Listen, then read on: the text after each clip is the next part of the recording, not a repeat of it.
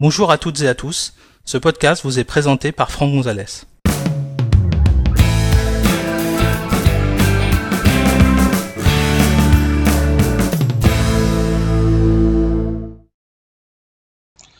Dans cet épisode, nous allons découvrir comment paramétrer votre iPhone pour décrocher automatiquement au bout de quelques secondes lors d'un appel.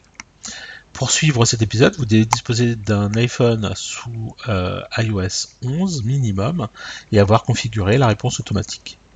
Sachez que cet épisode a été réalisé sur un iPhone 8 Plus avec iOS 11.12.2.5. Alors, en fait, euh, depuis iOS 11, il existe une petite fonction assez sympathique qui vous permettra éventuellement de faire en sorte que votre iPhone décroche automatiquement lors de la réception d'un appel. Vous allez pouvoir paramétrer éventuellement le délai euh, pour euh, décrocher automatiquement. Alors ça c'est simple, hein. il suffit d'aller dans les réglages.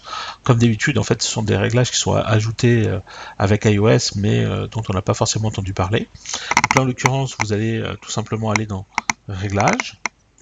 Vous allez aller dans Général et dans accessibilité. Et tout en bas, là, enfin, en descendant un petit peu, vous allez trouver quelque chose qui s'appelle sortie des appels. Voilà, je vais le mettre au milieu.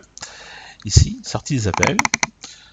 Et ici, vous avez répondre automatiquement. Et vous allez tout simplement basculer l'interrupteur. Voilà.